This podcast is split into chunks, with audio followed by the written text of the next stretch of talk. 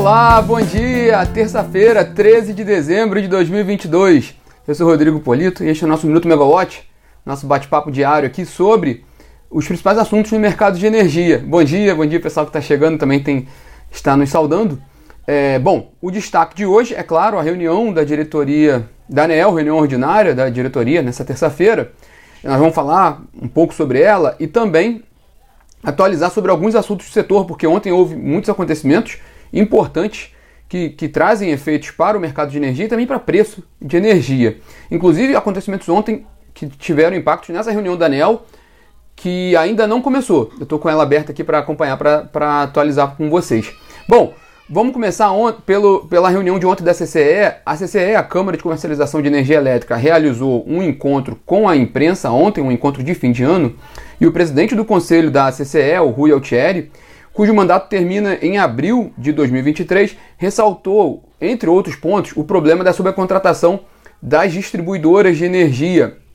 Segundo ele, a abertura de mercado ele é, é um processo inevitável que vai acontecer no mercado brasileiro, mas que, que é preciso haver flexibilidade nas regras de contratação pelas distribuidoras que estão sobrecontratadas, vão continuar os próximos anos sobrecontratadas e que isso precisa ser solucionado para que essa abertura de mercado possa ocorrer de forma sustentável. A gente tem material completo sobre esse encontro do, do Rui com os jornalistas na plataforma, em duas matérias feitas pela Camila Maia, para quem quiser mais detalhes sobre o que foi tratado ontem pela CCE, que é praticamente um balanço também que o Rui fez sobre sua gestão, sobre os principais pontos que ele, que ele entende serem necessários para serem solucionados no mercado. Ele foi um dos nomes que mais brigou pela questão do GSF para buscar uma solução do GSF.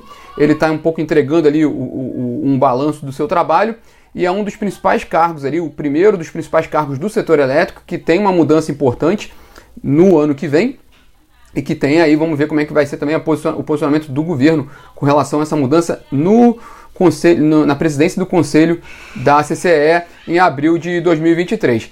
E foi incluído também na, ontem, como informação importante, foi incluído na pauta do Senado, do plenário do Senado, desta quarta-feira, amanhã, a votação do PL 2703 de 2022, que é aquele, aquele projeto de lei que estende o período de benefício para novos projetos de geração distribuída no âmbito da Lei 14.300, né, o marco legal do, do, do setor, que o, o, prazo legal era até janeiro de, de agora, de 2023.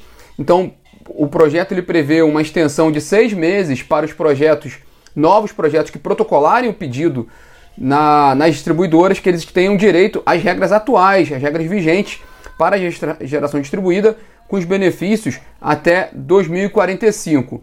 Esse projeto de lei inclui ainda inclui as PCHs com, de até 30 megawatts de capacidade no regime de geração distribuída, o que também teria direito a esses subsídios, e também prevê que parte da, da contratação compulsória de termoelétricas a gás natural previstas na lei de privatização da Eletrobras, elas possam, parte dessa contratação possa ser feita também por PCHs de até 50 megawatts de capacidade instalada. É, a gente conversou com algumas fontes sobre esse assunto, sobre esse projeto de lei específico, esse 2703, e uma delas colocou que, na verdade, o que está acontecendo? Porque realmente é, é impressionante como esse projeto tramitou muito rápido tanto na Câmara quanto, quanto no Senado. Mas há uma explicação um pouco para isso, né? Essa preocupação com relação a esse prazo de 6 de janeiro do ano que vem, que é o prazo que termina é, para quem tem direito para a, a, a, manter as regras vigentes de benefícios de geração distribuída. É, por isso que essa aprovação tem que ser até, até antes de 6 de janeiro. Porque, em tese, poderia haver essa mudança depois. Poderia haver uma, no, uma nova discussão de lei para janeiro, fevereiro, por exemplo mas geraria uma segurança jurídica muito, muito negativa para o mercado de energia e para o país como um todo, uma mudança depois já de ter, de, de ter sido cumprido o prazo previsto na lei 14.300. Bom, a gente vai acompanhar muito esse tema amanhã, né, na quarta-feira. Bom, e por fim, fechando os acontecimentos do setor, foi o, o ofício que a Abracel, a Associação Brasileira dos Comercializadores de Energia, enviou à ANEEL solicitando o adiamento da decisão sobre a atualização dos valores da tarifa de energia de otimização de Itaipu e, consequentemente, dos valores mínimo e máximo do PLD, o preço de liquidação das diferenças, que baliza o preço esporte de energia. esses, esses preços, o mínimo e o máximo, para o ano de 2023. Bom, segundo a, a Bracel, nesse ofício que ela enviou para a ANEEL, os cálculos apresentados pela área técnica da ANEEL para a definição desses valores ainda não estão claros para, os, para o mercado. Os agentes pediram um tempo maior para entender essa, essa discussão, porque é muito relevante para a definição do preço em 2023.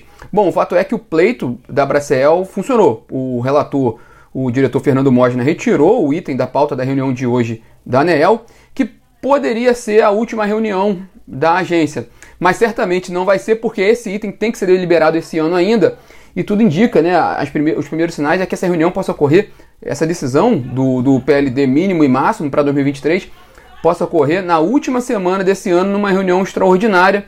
Vamos ver o desenrolar desse assunto e também atualizar vocês com relação a esse ponto, porque ele é importante para a definição de preços em 2023. Bom, por falar em reunião da ANEL, vamos a ela, né? Vamos para a pauta da reunião de hoje. É, a reunião ainda não começou, estou acompanhando aqui.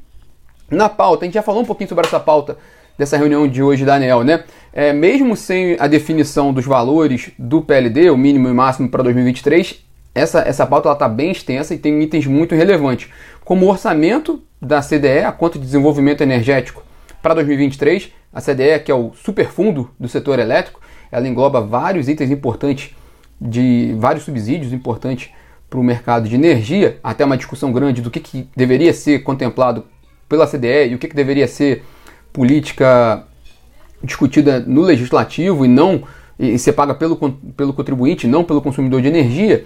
Mas o fato é que, por exemplo, o orçamento da CDE, da CDE desse ano foi de 32 bilhões de reais. É uma conta pesada a ser paga pelos consumidores de energia. Esse orçamento deve ser deliberado hoje pela diretoria da ANEEL. Também tem uma discussão importante sobre a revisão tarifária da Light, no âmbito da, da, da, da decisão judicial é, naquela discussão sobre o, a lei que determina a devolução dos créditos tributários, tema que a Light foi contrária, mas houve a lei, ela, ela recorreu à justiça, teve direito a uma audiência pública, se posicionou na audiência pública e agora a ANEL está para decidir essa revisão tarifária. O que é curioso, a gente está com, com, a agenda aberta aqui da, da reunião de agora, não há pelo menos nenhuma apresentação técnica prevista, uma sustentação oral com relação a esse item da, da, da revisão tarifária da ANEEL.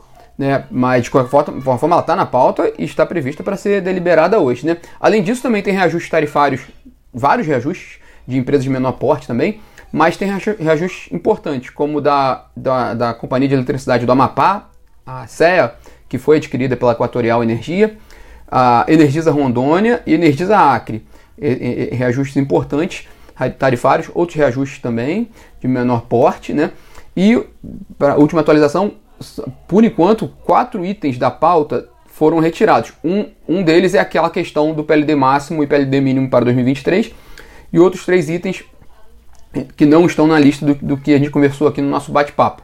É, a gente vai acompanhar a reunião, nossa equipe vai estar lá acompanhando e também te atualiza vocês ao longo do dia do que, do que houver de mudança nessa reunião da ANEEL. Bom, voltando para cá, é, o ministro de Minas e Energia, Adolfo Saxida, ele tem uma reunião hoje virtual com um grupo de investidores de grande porte no, no mercado de energia, entre eles o 3G Radar, que é o maior investidor privado da Eletrobras.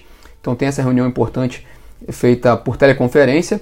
E o ministro da Economia, Paulo Guedes, tem uma reunião importante também com seu sucessor, o futuro sucessor, o Fernando Haddad, lá em Brasília, já definido como, como futuro ministro da Fazenda no governo Lula. Eles se encontram hoje para, para atualizar as agendas.